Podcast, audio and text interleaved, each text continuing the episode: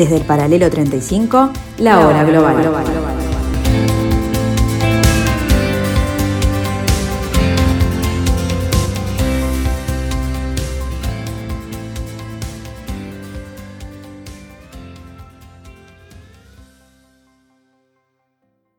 Muy buenas tardes amigos, bienvenidos a esta tarde de Radio Mundo en este último día de agosto, martes 31 de agosto del año 2021. Aquí en la hora global, aquí en el paralelo 35, donde analizamos como siempre este nuevo desorden mundial.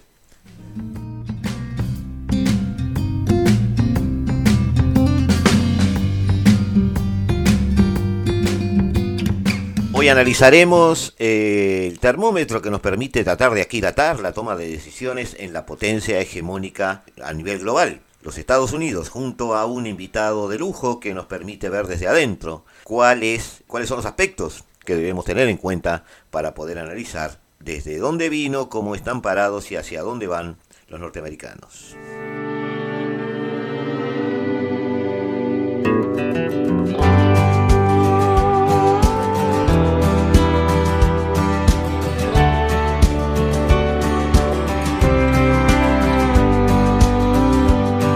almost heaven, West Virginia, Ridge Mountains, Shenandoah River. Life is older, older than the trees, younger than the mountains, growing like a breeze. Country roads, take me home. Estados Unidos dispara el inconsciente colectivo más allá de los límites razonables en una gran mayoría de personas para bien o para mal, para encandilarse o para demonizar. La impronta estética de Hollywood rápidamente invade y se instala en nuestras mentes.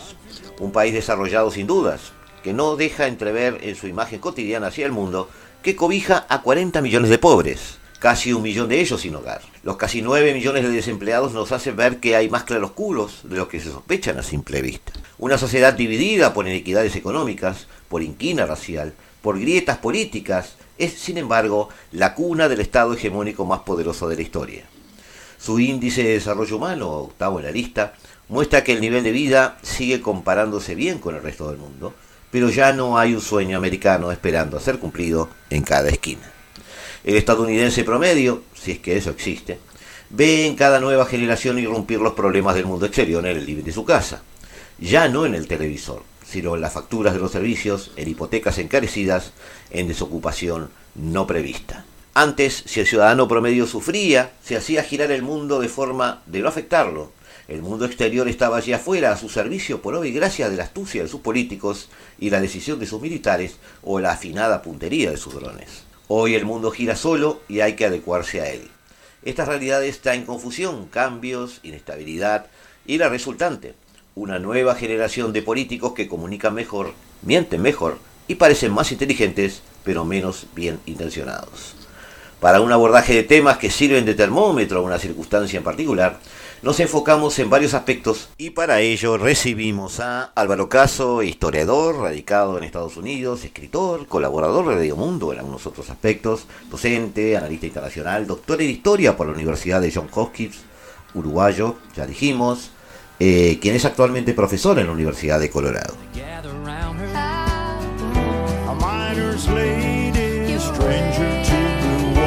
So I'll go, dark and dusty. Yet I know, painted on the sky. Misty taste of moonshine.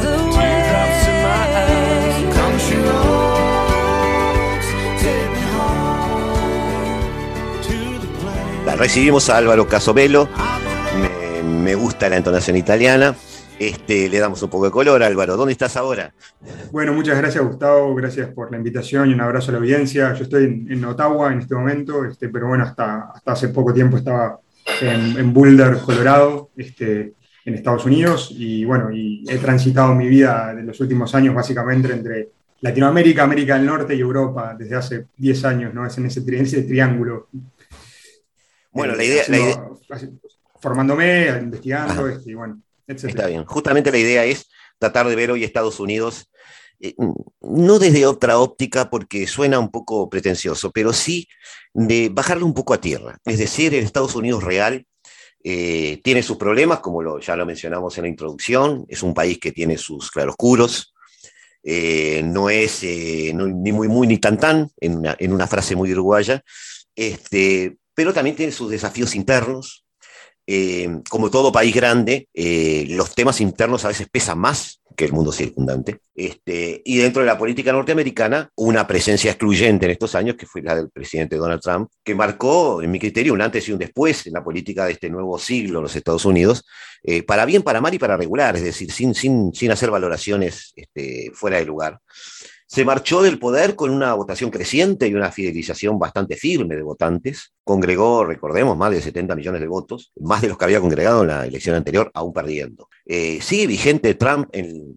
la política de los Estados Unidos de hoy? Sí, es una excelente pregunta, Gustavo, es una excelente pregunta. Eh, me parece que ese dato que, que mencionás es un dato fundamental, ¿no? Trump es el candidato republicano más votado en la historia del Partido Republicano, eh, lo cual es, Biden a su vez ese candidato eh, cumple el, rol opuesto, ¿no? Pero, eh, es decir, lo que muestra también la potencia del antitrampismo para movilizar a la, oposición, ¿no? Que es lo que, algo muy típico de los líderes estos llamados populistas o muy carismáticos o, que tienen un, un liderazgo muy fuerte, que es que generan mucha adhesión, lo hemos visto mucho en América Latina, y a su vez generan mucho rechazo en, en el espejo, ¿no? enfrente me parece que hay, hay distintas aristas a, explorar. ¿no? Una de ellas es, para, entender esa vigencia, es si acaso Trump es, eh, es consecuencia de algo, es, es, un fenómeno que se agota en sí mismo, ¿no? es decir, que el día que Trump desaparece, desaparece el trampismo, ¿no?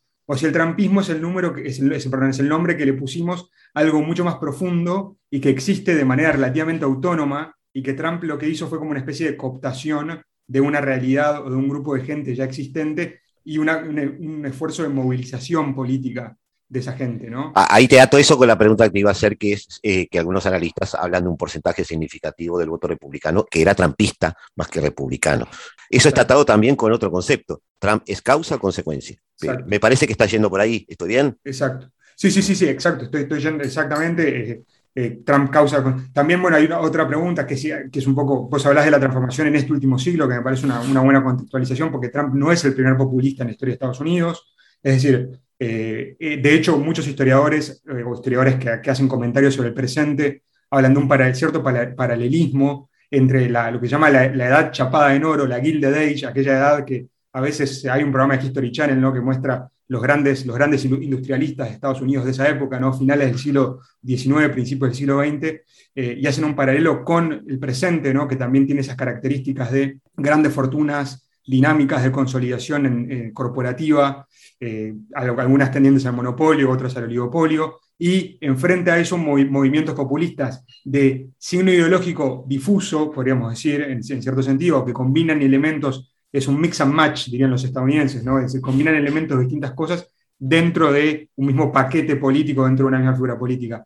Pensemos que en el populismo ese original había gente tan dispar como William Jennings Bryan y como Theodore Roosevelt, es decir, está, todos convivían en, ese, en, esa, en esa especie de rebelión contra los millonarios, ¿no? Y bueno, Trump es una figura que también, y al igual que, que Bernie Sanders, ¿no? ahora ¿no? con Trump, es decir, son dos figuras que en cierta medida catalizan ese sentimiento, ¿no? Contra, entre comillas, el establishment, ¿no? Es decir, cuando uno, cuando uno lo escucha a Trump y cuando uno lo escuchaba a Bernie en el 2016, eh, los dos tenían un enemigo común, Hillary Clinton, la exponente consumada del establishment, entre comillas, ¿no? De esta clase está, está, está, bueno eso que comentás porque para muchos latinoamericanos este, Trump, al ser millonario, era identificado como una especie de representante de un poder económico, un establishment que confundíamos con el político. Pero en realidad eh, eh, Hillary Clinton era más bien la representante de esa especie de lobby petrolero, armamentista en su momento, que se identificaba con una especie de, de poder detrás del poder.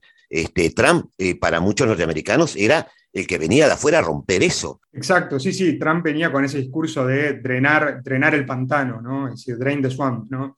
Eh, en referencia a esa cuestión. Que de vuelta, ese discurso populista contra los lobistas, contra, contra los grandes intereses, es transversal, no es solamente de Trump, está en Bernie, está en Elizabeth Warren, ahora está en Amy Klobuchar, que, es una de las principales eh, eh, impulsoras de la nueva legislación antimonopólica, potencialmente para, para desarmar las big tech, ¿no? las, como, las empresas de tecnología más grandes, ¿no? especialmente las, las cinco o tres, dependiendo cómo las cuentes más grandes. En fin, pero Trump es parte un poco de ese, de ese momento eh, que algunos retrotraen a la crisis de 2008, este, otros retrotraen a ciertas dinámicas de, desempleo y de pobreza que estuvieron muy presentes en el 2016. Y sí, y esa, esa idea de que, bueno, es, un populista paradójico, ¿no? por decirlo de una manera, porque él es un millonario, ¿no? Eh, vive, ahora vive en Palm Beach, en su, club, en su club de campo, es decir, no es un tipo que se lo veía tampoco, no es el, mismo, no es el populista latinoamericano que es, que es más, digamos, de base, ¿no? Un Lula, ¿no? Un sindicalista, un Chávez incluso, un militar de, de bajo rango, ¿no?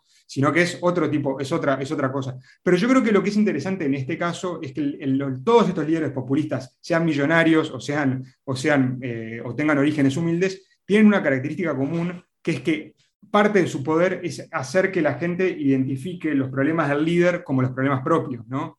Entonces, Trump, a pesar de ser un millonario y a pesar de, venir de, una, de, una, clase privilegiada, muy privilegiada, porque su papá era un tipo de mucho dinero, etc., tiene esa capacidad de vender ¿no? una candidatura insurgente en 2016 y hacerle creer, es decir, hacerle creer a la gente en el sentido de, de, que, de que, esos problemas o, que... de, convencer, digamos. Exacto, de persuadir, que es algo que hacen todos los políticos, algunos mejor, otros peor, algunos con argumentos capaz más honestos, otros menos, este, de persuadir a, la, gente que esos ataques ¿no? que él recibía del, entre comillas, establishment eran ataques contra el, entre comillas, americano medio, ¿no? que también es una noción más compleja de lo que parece, es decir, el americano medio no es necesariamente el votante de Trump.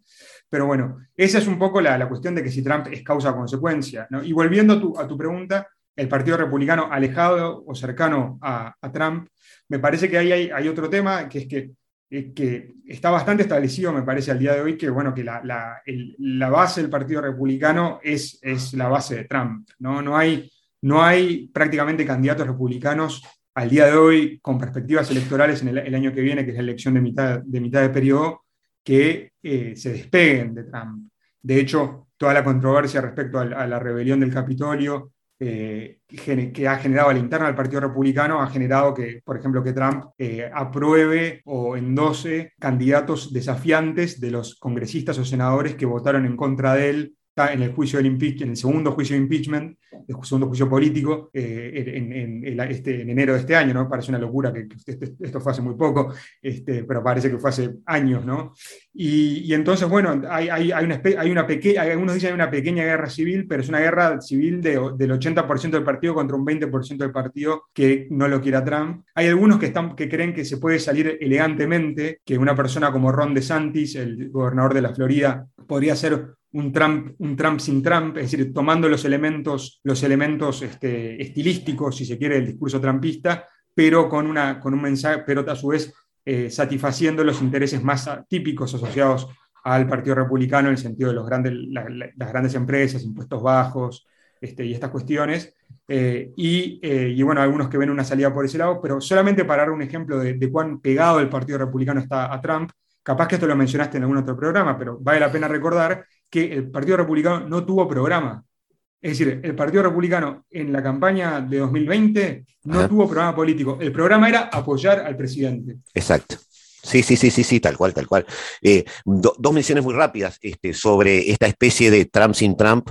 Eh, es, es, posible quizás en un electorado un poco más eh, ¿cómo puedo decirlo?, más elaborado ideológicamente, pero eh, la tabla rasa del electorado norteamericano este, republicano de hoy eh, fácilmente se va a preguntar para qué quiero la copia si tengo la original.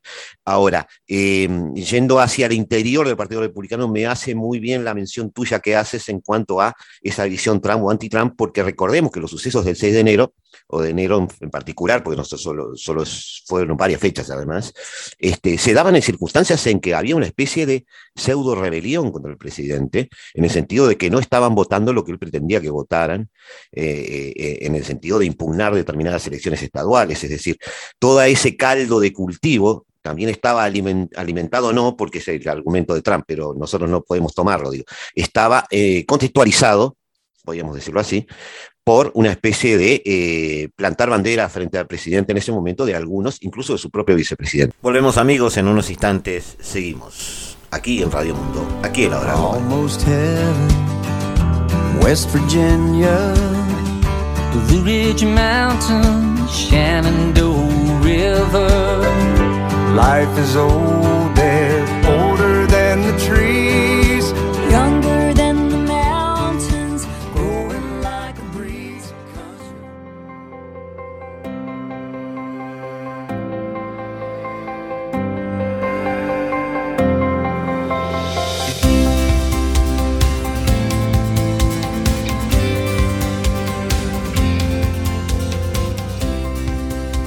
Desde el paralelo 35, la hora global.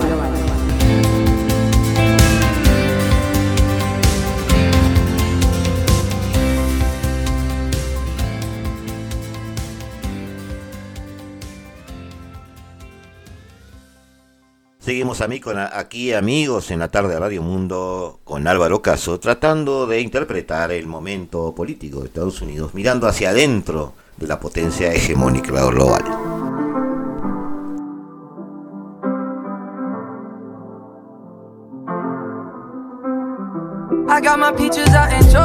Oh yeah, shit. I get my weed from California. That's that shit. I took my chick up to the north, yeah. Badass bitch. I get my light right from the source, yeah. Yeah, that's it. And I see you. The way I breathe. Yéndonos a la otra avenida, Joe Biden gana aún con programa, aún con programa, eh, gana gracias a un voto anti-Trump, este, en, en, en, muchos aspectos. Este, un voto empujado por minorías, en otros aspectos, sobre todo la, latina en algunos casos. Un voto buscando volver a la normalidad, me parece que en, general. Eh, lo que pasa es que hay que ver qué es volver a, la normalidad, porque parece imponerse la percepción de que Biden está volviendo, para los críticos, a un mundo que ya no existe, al mundo Obama. La política exterior norteamericana, como ha girado el mundo, la presencia de China y todo esto que ha cambiado, especie de ecosistema nuevo que tenemos, ha dejado a la luz muchos defectos de la administración Obama en el sentido de no prever algunos aspectos, de cometer errores estratégicos, de no avanzar en otros la continuidad de las políticas Trump en, la política exterior fue evidente en, casi, en muchos aspectos. Todo eso nos hace preguntar eh, qué pasó con Biden o qué está pasando con Biden o por qué Biden ahora está frente a un mundo que parece que desconoce. O no estaba informado de las causas y la cocina de las decisiones de Trump y se encontró con que eran políticas que en su mayoría, no digo en todas, eran adecuadas, al fin y al cabo. O se encontró con que los interlocutores o los aliados o los adversarios que se encuentran en el mundo, una China, una Francia, una Alemania, ya tienen un criterio propio. Han crecido porque Trump los obligó a crecer a quitarles el paraguas. y hoy defienden sus propios intereses. Eh, una Angela Merkel se sienta en la mesa a decir un gasoducto se termina y se termina. Eh, ¿Qué cómo, ¿Cómo percibís tú que se está sintiendo Biden o qué le está pasando a Biden? No, no, yo creo que, a ver, yo creo que, hay muchas cosas, hay, muchas, muchas cosas que, de las que dijiste, que acabas de mencionar que son que me parecen que están en línea en lo que, en lo que dicen los analistas en general. Eh, bueno, eh, me parece que es muy propicia la invitación, ¿no? No, no, porque esté yo en este programa, sino porque ayer se decía que hoy o ayer, no me acuerdo exactamente, uno de los dos días se terminaba la luna de miel, ¿no? Para Biden, no por el tema de Afganistán, sino por, bueno, este periodo más o menos de seis, ocho meses de como que, al presidente se le permite todo, ¿no? Este, entonces, bueno, la, la, o, que, o que al presidente se le da el beneficio de la duda. Entonces, me parece que acá hay, acá hay muchos elementos como, como convergentes, ¿no? Es decir, Biden es un, es un político que llega al Senado de Estados Unidos eh, muy joven, que llega al Senado de Estados Unidos en otra época, en fines de los 70, en los, en los 80, que ve las, varias administraciones pasar ante, sus ojos, ¿no? siendo senador, no, siendo, no siendo eh, es decir, que fracasa como candidato al, al Ejecutivo, que se habló en su momento en 2016 de que, de que consideró eh, sumarse al campo demócrata para desafiarlo a Trump, porque veía las dificultades que tenía Hillary Clinton en calar con ese electorado fundamentalmente de rural o exurbano, es decir, de más allá de los suburbios, este, de, de, raza blanca, de religión cristiana, en distintas denominaciones, etc. Este, y que, y que él, y que, un electorado masculino fundamentalmente también, y que él veía que podía calar con ese, o que podía conectar con ese electorado con este mensaje de middle class Joe, ¿no? de yo soy el hijo de la clase media estadounidense, nací en Scranton, Pensilvania, una ciudad industrial, toda esta cuestión. Y que llega al poder de una manera un poco inesperada, es decir, él decide no, él decide no, eh, no poner, no, no tirar el sombrero, como dicen los estadounidenses, en esa elección, es decir, no sumarse al campo demócrata, por, un tema personal, porque había perdido a su hijo, a, su hijo mayor en 2015, creo, si no me falla la memoria, y estaba, bueno, pasando un proceso personal muy complicado, ¿no? Este, una, la enfermedad del hijo, toda esta cuestión, y finalmente decide no, no, por temas personales, no entrar en esa, en esa contienda contra, tanto contra Bernie como contra, como contra, contra Hillary. Cuatro años después, toma la decisión, toma el paso de ser, candidato, presidencial a edad en una edad avanzada y con todo este bagaje, Gustavo y audiencia, ¿no? de más de 40 años prácticamente de política eh, en Washington, ni siquiera de política como el caso de Hillary Clinton, mezclada entre Kansas, Washington, Nueva York, yendo y viniendo, no, no, en Washington, ¿no? y representando el estado de Delaware, que no es un estado representativo de Estados Unidos, es el estado donde están los bancos, no es un estado, digamos, no es un gran estado como Nueva York, como California, como Texas, como Florida. ¿no?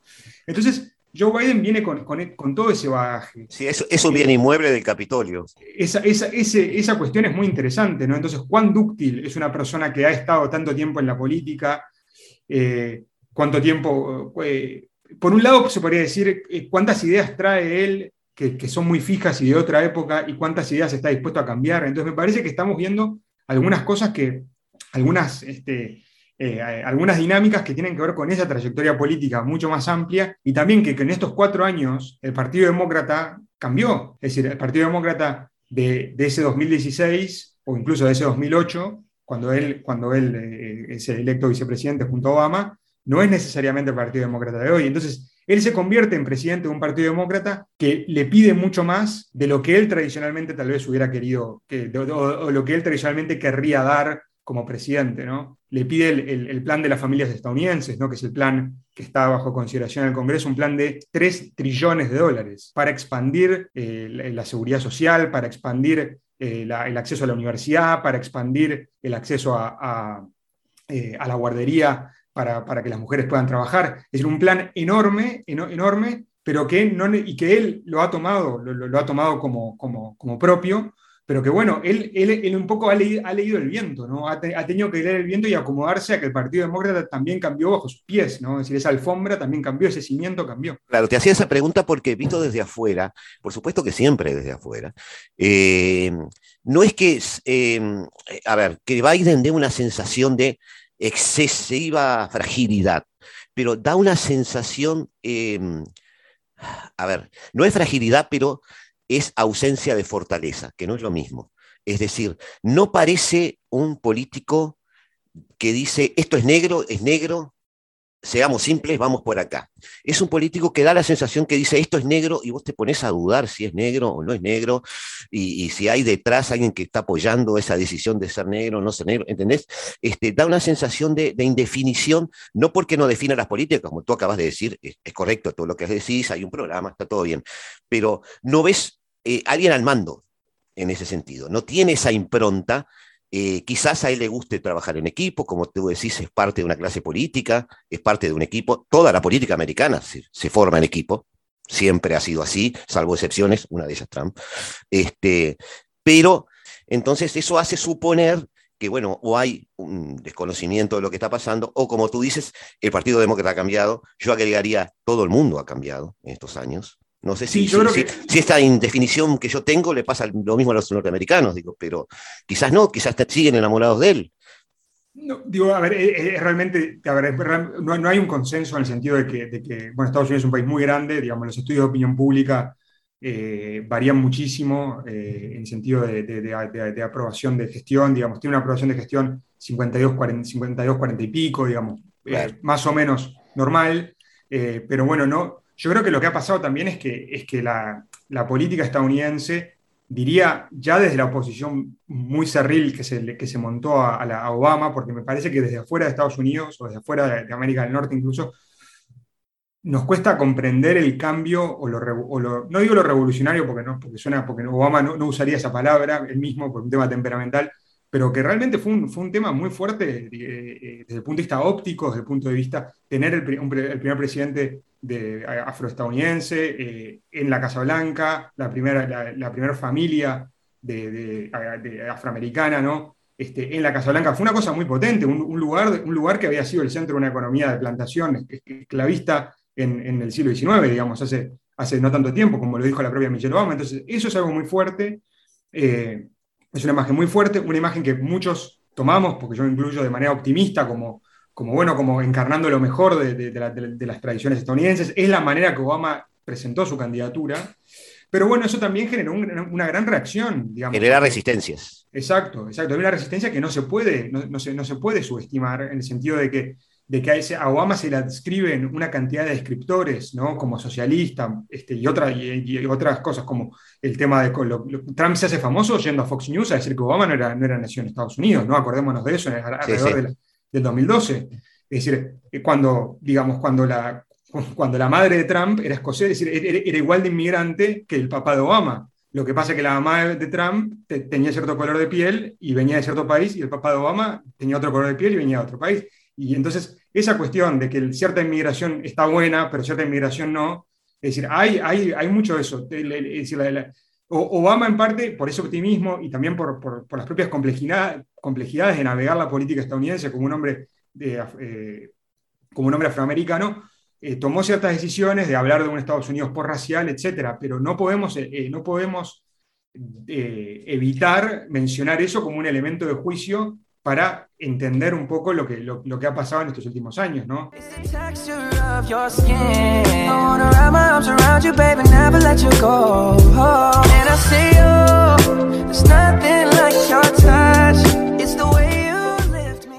y bueno, y, y, y, Biden este, tiene, ahora tiene que convivir un poco con, con, con, esa política ya cambiada desde la época Obama, con unos cambios muy acelerados también en la época, en la, en la época de Trump, y bueno, una sociedad más dividida.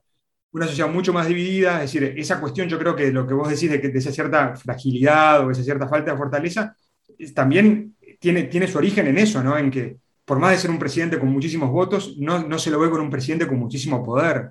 Yo creo que hay un, hay un tema de poder político duro, este, que es que, bueno, a ver, él, él, es tan él es tan fuerte como su mayoría es en el Congreso, que es una mayoría de cuatro votos en la Cámara Baja, cuatro, literalmente, ¿no? Es decir, cuatro votos a favor de los demócratas y el voto de la vicepresidenta Kamala Harris en el Senado. 50-50, desempata ella.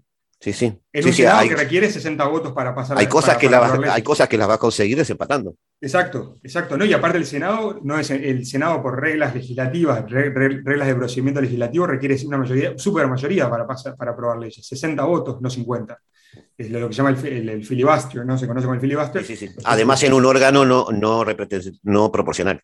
Exacto, exacto. Entonces hay un tema de instituciones también me parece muy interesante eh, en juego en todo esto. Yo soy muy institucionalista de cómo hay muchas cosas que cuando preguntan, no, bueno, ¿por qué ganó Trump? Bueno, por las instituciones estadounidenses que sobre representan a ciertos grupos y, y, subrepresentan a otros. Digo, es decir, que el voto de alguien de California no vale lo mismo que el voto de alguien de, de, Idaho, por ejemplo. Esa, esa, es otra discusión y nos vamos a trenzar en otro programa, porque yo defiendo ese concepto por su origen.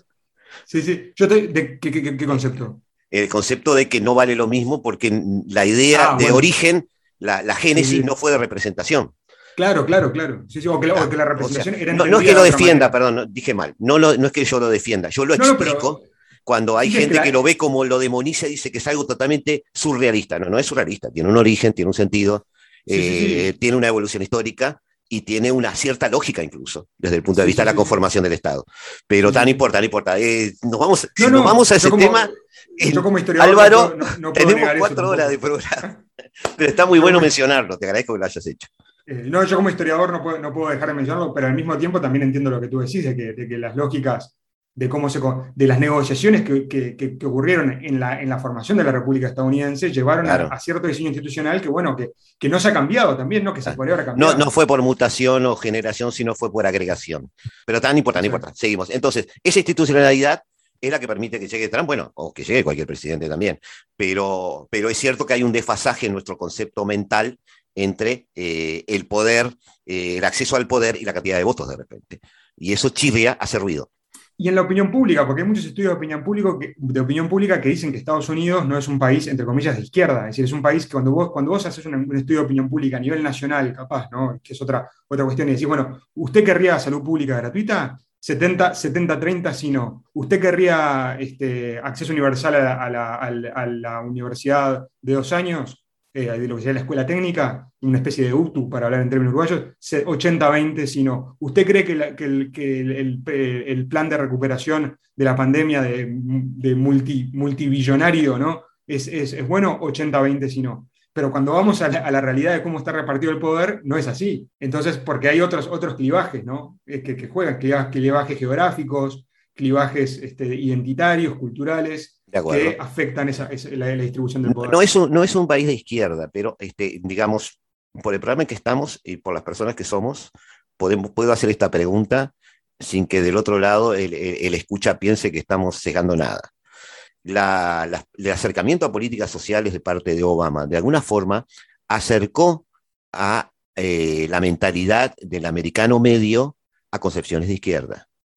Es decir, si, si por izquierda, veo un poco esto, cuando me refiero a posiciones de izquierda, me refiero a posiciones de mayor capaz intervención estatal en los temas sociales. O en, Exacto. este, es decir, si, si, definimos eso más bien la parte político-económica y no la parte cultural, ¿no? Prioridad de, parte... prioridad de distribución por sobre eficiencia eh, o sobre control de gasto, eh, ese tipo de concepto. Sí, pero yo creo que, yo creo que es, es como decía, esto es, en estudios de opinión pública a nivel general, la, la, eh, eso está, está, Y Estados Unidos no es un. Me parece que, a ver, viendo la trayectoria un poco más larga, que me parece también por el motivo por, por el que me invitaste, el New Deal, ¿no? que es el programa de, de, de, recuperación de la crisis del 29, se da un poco de bruces con la imagen del capitalismo desenfrenado que nosotros tenemos de, de cómo funciona la economía estadounidense. Es, decir, es que ya, ya, ya, se dio de bruces en ese momento. Exacto, exacto. Y después tenemos una gran reacción, digamos, en la coronación del New Deal, que es la gran sociedad de Lyndon Johnson en la década del 60, después genera una gran reacción en los 70 y en los 80 con Nixon especialmente con Reagan, de desmontar esa, esa red de protección social. Después viene Clinton, y Clinton viene con un poco con el, con el, con el lenguaje de la tercera vía del laborismo, muy sensacional del laborismo británico de Tony Blair, de, bueno, Estado y mercado conviviendo, ¿no? Como que combinar las eficiencias del mercado y traerlas más a la esfera del Estado. Y Obama viene con, el, el, gasta todo su capital político, 100% de su capital político, en, un, en una política pública, que es la política sanitaria, que genera el ACA, lo que se llama Obamacare, que en términos uruguayos es muy parecido al FONASA, es decir, es el FONASA. Sí, sí, sí, sí, sí, sí, sí, tal cual. Eh, y eso es, Pero para Estados Unidos fue un... Fue, fue, una, fue, una, fue, una, fue, una gran, fue, muy disruptivo en el sentido de que, de que, había mucha gente que estaba en sistemas de salud públicos, por ejemplo, la, la, la gente que estaba vinculada a las Fuerzas Armadas, que es una parte muy importante, la gente, los empleados del gobierno federal, pero especialmente lo que, los que eran eh, empleados de, de, empleadores privados y empleadores privados pequeños y medianos, carecían de seguro médico porque sus empleadores no se lo, no se lo brindaban, ¿no? no le brindaban ese beneficio.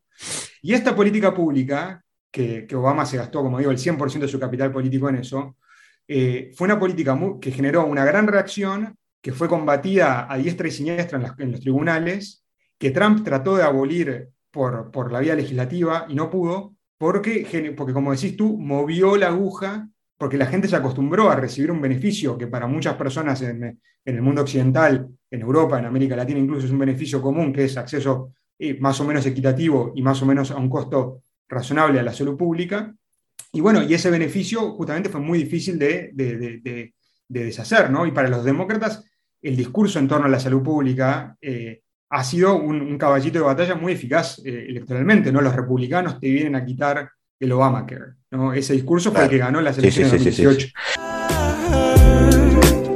Volvemos en instantes amigos aquí por Radio Mundo, aquí en la hora global, en la tarde del 1170 AM.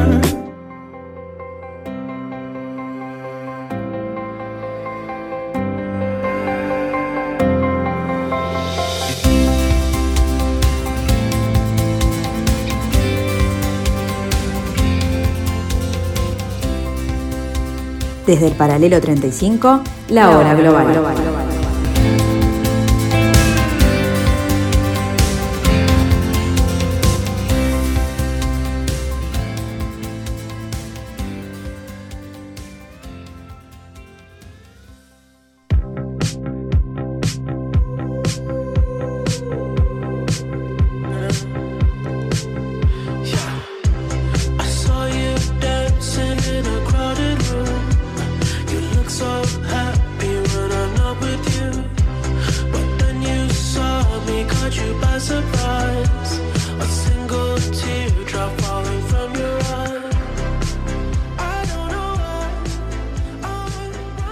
Yendo al discurso republicano, también está la contraposición de que, eh, bueno, los demócratas son socialistas. ¿Dónde queda el discurso frontalmente socialista, según sus propias palabras, no las mías, de Bernie Sanders? Eh, ¿Son un foco de poder o simplemente una representación testimonial de un progresismo que está encapsulado, políticamente correcto? Bueno, me parece que de vuelta hay, hay, una intersección muy fuerte también con el tema institucional y que le pasa lo mismo al Partido Republicano. Es decir, que las personas, personas como, como AOC, Alejandra Ocasio Cortés, ¿no? que es como sí, la, la, tal vez la, la, representante más clara de, de, de esa... Era una de las personas a que me refería, claro. Exacto, de esa ala, digamos, comunicacionalmente hábil, eh, hecha para las redes sociales, de, digamos, y Bernie Sanders es un tipo que, que, que, le cuesta a veces ser moderno por un tema de edad, bueno, Alejandro Ocasio Cortés es como la versión. Te acerco, te acerco a la palabra que utilizamos mucho en Latinoamérica, progresista. Exacto, bueno, y, el, la mayoría de, la, de, la, bancada demócrata al día de hoy, si uno mira el, caucus, que sería el subgrupo dentro de la bancada demócrata progresista, progressive, que sería el, término, este, es, eh, es la mayoría de los, de los, los congresistas, eh, de los diputados, diríamos en Uruguay, demócratas. Eh, ¿Qué quiere decir eso también? Bueno, es un tema demográfico también, como, como, como me refería, un tema estructural, que es que muchos de estos demócratas más de izquierdas vienen de distritos seguros, es decir, donde el Partido Demócrata gana 80-20, y lo mismo pasa en el Partido Republicano. Entonces hay una cuestión de dinámica del sistema electoral que al generar distritos más uniformes y más compactos este, eh, ideológicamente, al agrupar a gente que piensa similar dentro de un mismo distrito, genera muchísimas anomalías eh, eh, a, los ojos del observador externo y permite, por decirlo de una manera, posiciones un poco más radicales. Sí, potencian esa ideología de ese sector. Exacto, entonces, si es, si es, si es, a los republicanos le pasa eso, no sé, en Alabama, en un distrito rural de Alabama, es decir, es una carrera por quién es más de derecha, y, y, en Nueva York... No, el tema de las armas, por ejemplo, hay determinados estados que son una especie de burbuja donde todos piensan lo mismo. Pero ese problema de la falta de competitividad, de, por diseño, a propósito, por la manera que se dibujan los distritos electorales, es un problema gravísimo para Estados Unidos. Y que, y que, y que es muy complicado porque genera que Sí, espanta, espanta posiciones moderadas, o sea... Y, genera que la negociación sea imposible porque tenés a la, a la mitad, al, 75% de un partido que no puede hablar con el 75% del otro partido. Te doy la razón de lo que acabas de decir, digo, lo que pasa es que me genera eh, mentalmente también un problema de, bueno, pero ¿cuál es la alternativa? Porque de alguna manera Estados Unidos hizo escuela con eso, eh, frente a otros países, generando eh, lo, que, lo que se llama el dirigente regional, el dirigente estadual, eh, después el dirigente nacional, que algunos países hasta envidian esa, esa pirámide.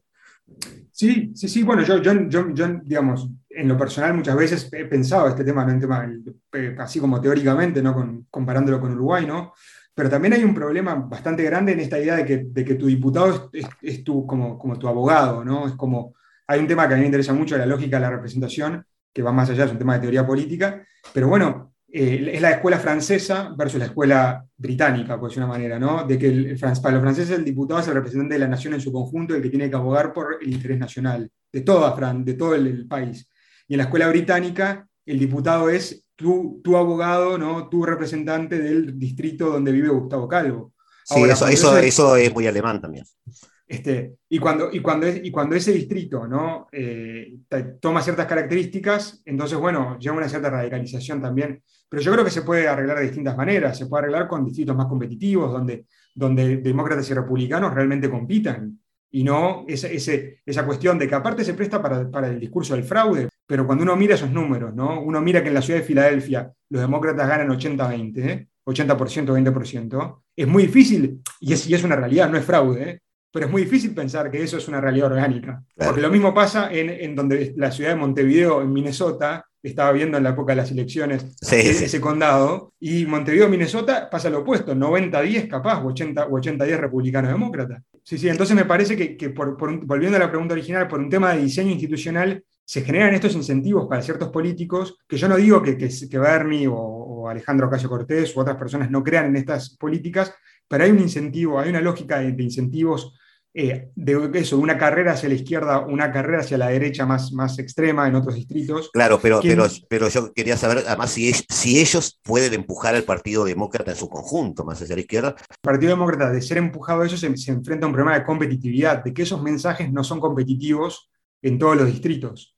Y, esa división se vio, se vio muy fuerte a la salida de la elección de, de, de noviembre, con una pelea que hubo entre Conor Lamb, que es un diputado de un distrito suburbano de Pensilvania, Alexandra Ocasio Cortés, puertorriqueña, y entonces eh, Conor Lamb decía, bueno, con ese mensaje del ala más progresista, del ala más de izquierda del Partido Demócrata, que, es muy caricaturizado a su vez por el Partido Republicano, es decir, el Partido Republicano lo toma y hace una caricatura de ese mensaje, eh, ese mensaje nos hace perder en mi distrito, o hace que mi distrito, en lugar de ganar, no sé, 60-40, gane 51-49. Se entendió. Yendo a la economía, Álvaro, interesaba el, aspecto económico, recordando a Clinton y su cartel, ¿no? Ha sido causa y efecto en la vida estadounidense este, en esta última década. Causas para muchos del ascenso de Trump, por ejemplo. E incluso ese aumento de votos, aún perdiendo en el 2020. Eh, ha sido además eh, consecuencia eh, de la pandemia este, y del relacionamiento con China, que es consecuencia de la economía. Un discurso que remueve las entrañas de la posdepresión de 1929, fue que hizo Biden. Es decir, como tú dijiste, nos volvió al New Deal, todo el mundo acusó a la globalización de esa desocupación, de esas fábricas cerradas, de ese montón de gente sin trabajo. E incluso ha sido aceptada socialmente esa relación. ¿Cómo sigue entonces eh, Biden adelante? Es decir. Sí, este, es una excelente pregunta. Yo no soy economista, eh, pero bueno, hay, como dos teorías más o menos en el, aire. Hay dos ideas, ¿no? Hay dos ideas fundamentales. A ver, la inflación no se siente solo en Estados Unidos. Este, en Canadá, por ejemplo, hay una gran inflación. La inflación es decir, un aumento respecto al año pasado, es decir, llegando al 5%, ¿no? que es algo no visto, o al 6%, si no, me, si es decir, que es algo interanual, ¿no? digamos, eh, eh, es decir, junio, junio o, agosto, agosto. ¿no? Entonces, la, la, cuestión, es no sé, cuál es, no, sé, no sé cuál es la proyección real acumulada del año, del año calendario, digamos, 2021. Pero bueno, obviamente que, que como, como, como, decías vos en el, en el prefacio, ¿no? It's the economy stupid, ¿no? Esa cuestión que le dijo James Carville, su, jefe de campaña, eh, un tipo muy, pintoresco, eh, a Bill Clinton. Entonces, Trump, vayamos a enero a febrero de 2020. Trump salía del segundo impeachment, del primer impeachment, perdón, fortalecido, desempleo bajísimo, estaba encaminado, es decir, algunos decían que, tenía todas las cartas este, sobre la mesa para ganar, ¿no? Y, después el, resultado final. desde, afuera, desde afuera, apoyando lo que tú decís, eh, los números de Trump desde el punto de vista económico eran muy buenos y muchos afirman aquí que perdió por la pandemia, pero los números eran buenos.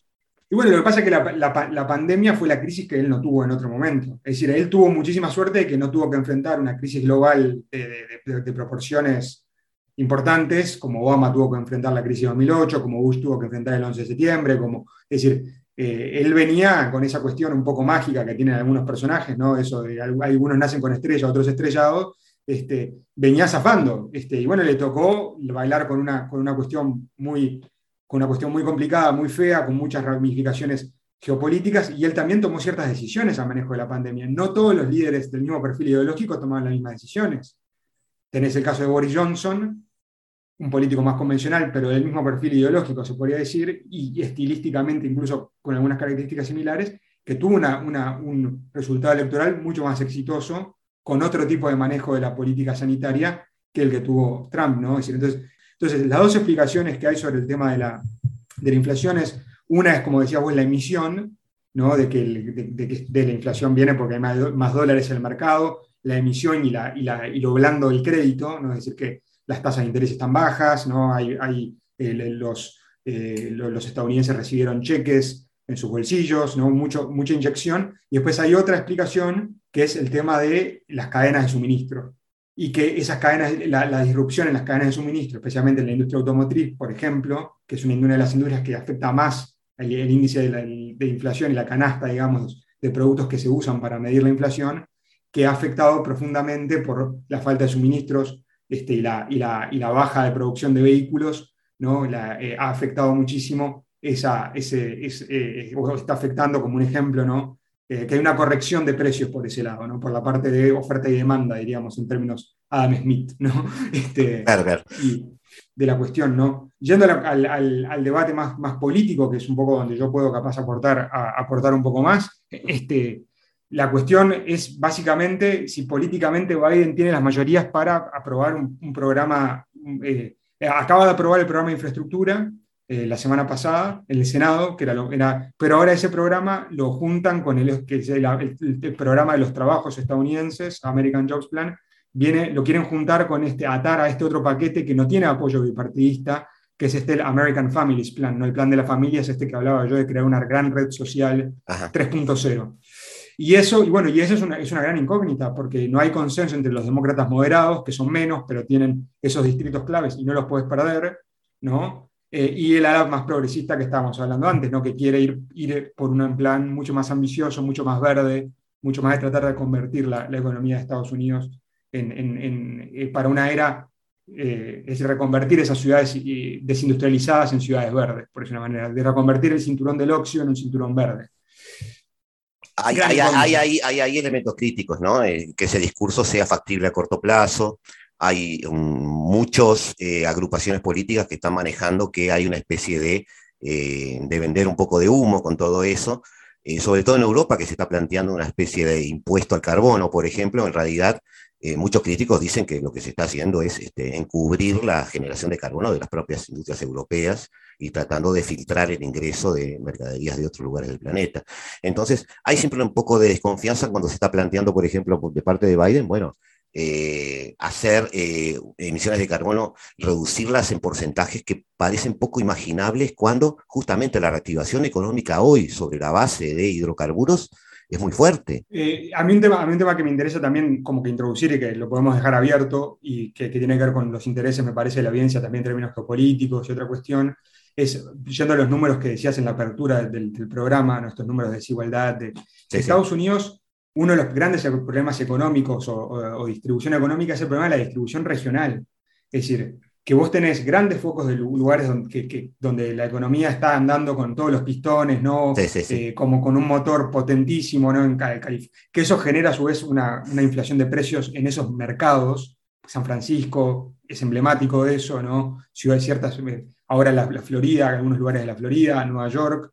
Y después hay otras partes de Estados Unidos que, que, han, que han estado muy deprimidas, ¿no? Tenemos ciudades emblemáticas de la era de la industrialización y el gran capitalismo como Detroit, que han sufrido, que sufrieron muchísimo por la desindustrialización y que no han tenido un, plan B, digamos, desde hace ya, no es un tema de ahora, ¿no? Capaz un tema de 20 años, ¿no? De despoblación, baja de impuestos, baja de recaudación municipal, este, desinversión en, infraestructura. Entonces, esto también llama la atención a, bueno, a la interfaz del gobierno federal y de gobiernos de los estados, ¿no? Mientras vos capaz en otros países con otras dinámicas institucionales, vos podés hacer más por decir una manera, si el gobierno federal dice, se hace este proyecto, se hace, en Estados Unidos por su propio modelo deliberativo, por ese propio modelo de, distintas capas de, gobierno, para hacer un tendido de ferrocarril al día de hoy, tenés que consultar una cantidad de intereses involucrados. Este, Álvaro, te tengo que, apurar un poco en cuanto al tema. Tenemos que irnos a la geopolítica.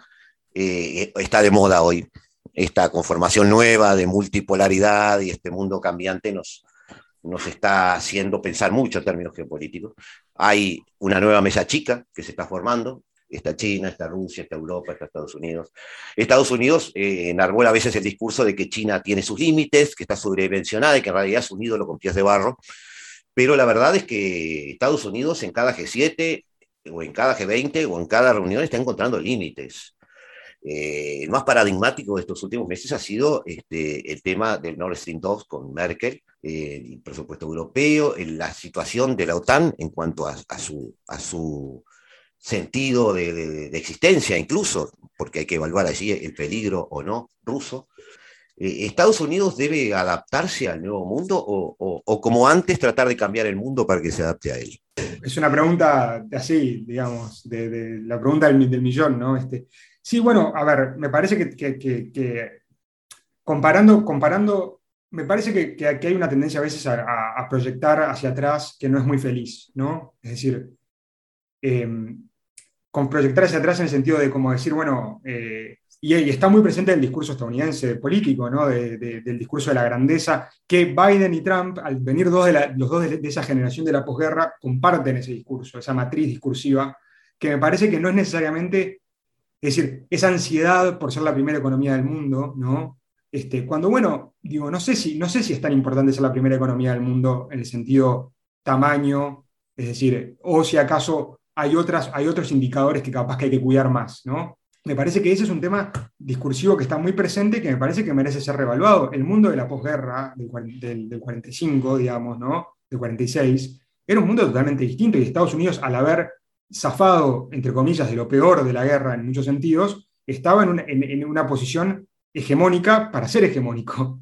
Es decir, no tenía que reconstruirse, tenía capacidad para, para suministrar a los países que se estaban reconstruyendo, este, tenía capacidad por músculo militar para moldear un montón de, un montón de realidades, ¿no? Eh, y me parece que lo, que lo, que lo que estamos viendo, bueno, más que el final de la Guerra Fría, me parece, no solamente el final de la Guerra Fría, el final de la, guerra el final de la historia, lo que estamos viendo con, lo que vimos en estos últimos años, con el, bueno, el, indiscutible ascenso de China como, como potencia, la, supervivencia de la Unión Europea, que también estuvo en cuestión hace no tanto tiempo, ojo, ¿no? Con, el, con, con, los referéndums europeos primero, después con el Brexit, ¿no? Es decir, que la Unión Europea haya sobrevivido y se, y se mantenga más o menos en pie.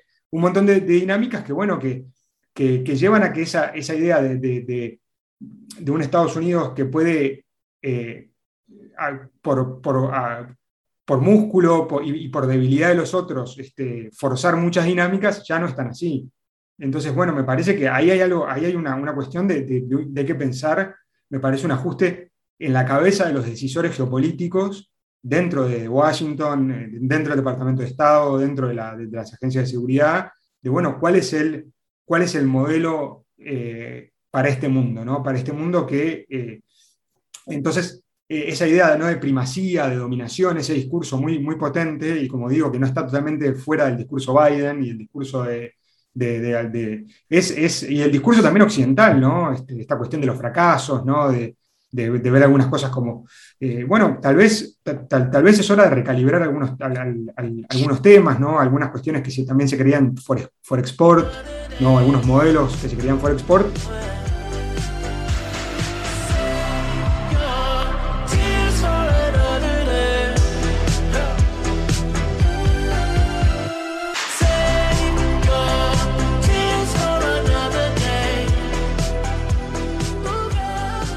parece que hay que competir de manera inteligente. Me parece que, la, ah, parece que por ejemplo, a mí un tema que me, frustra mucho como latinoamericano, digamos, que, vivió bastantes años en Estados Unidos, es la falta de atención a modelos de desarrollo en América Latina. Es decir, a fin de cuentas, gran, gran, muchos de los problemas que tiene Estados Unidos son, son problemas muy similares a los que tiene la región. Es decir, y hay una falta de, apreciación por, por, por, las sinergias que se pueden generar en la región, no, no en un plan setentista, ¿no? de, digamos, de, intervención, sino eso en un plan de generación de sinergias, de generación de intercambio. En lo que se hablaba en una época, ¿no? El eje, el eje Lula-Obama, bueno. No, son, son, son, son mercados de cercanía que para Estados Unidos aportarían. Es decir, y, estás en un hemisferio que es controlable en el buen sentido, desde el punto de vista de las comunicaciones, desde el punto de vista de, la, de cierta identificación personal en cuanto a sistemas de gobierno.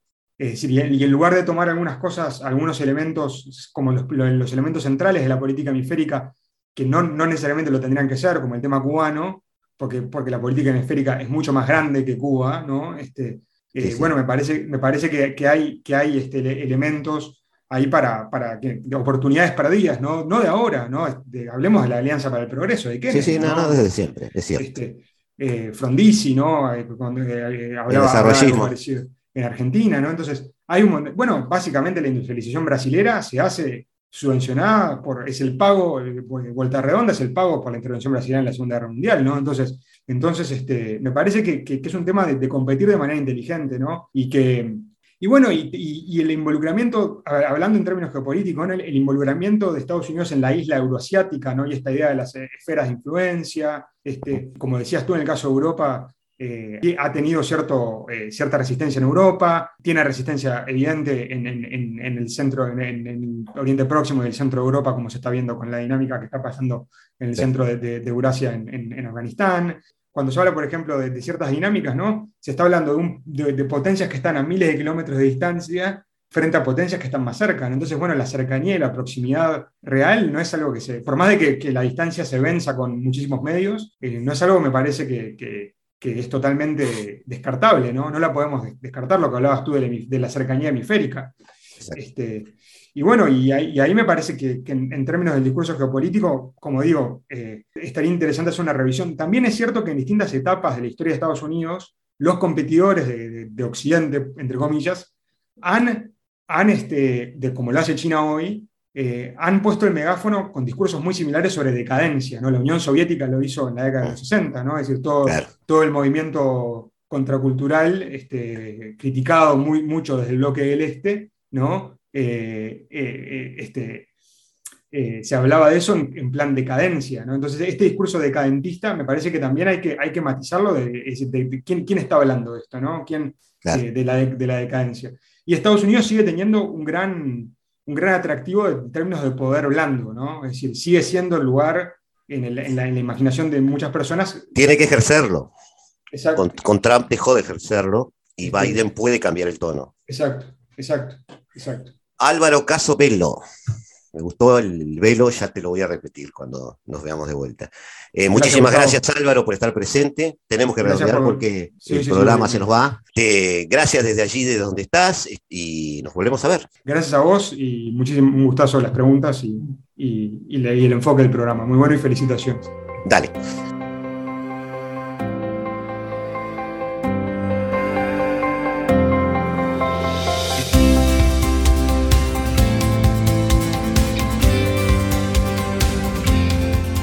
Amigos, los dejamos en manos de Eduardo Rivero y la mejor música del mundo en Se hace tarde en la tarde de Radio Mundo en el 1170 AM de vuestro dial. Nos vemos, hasta siempre. Desde el paralelo 35, la hora global.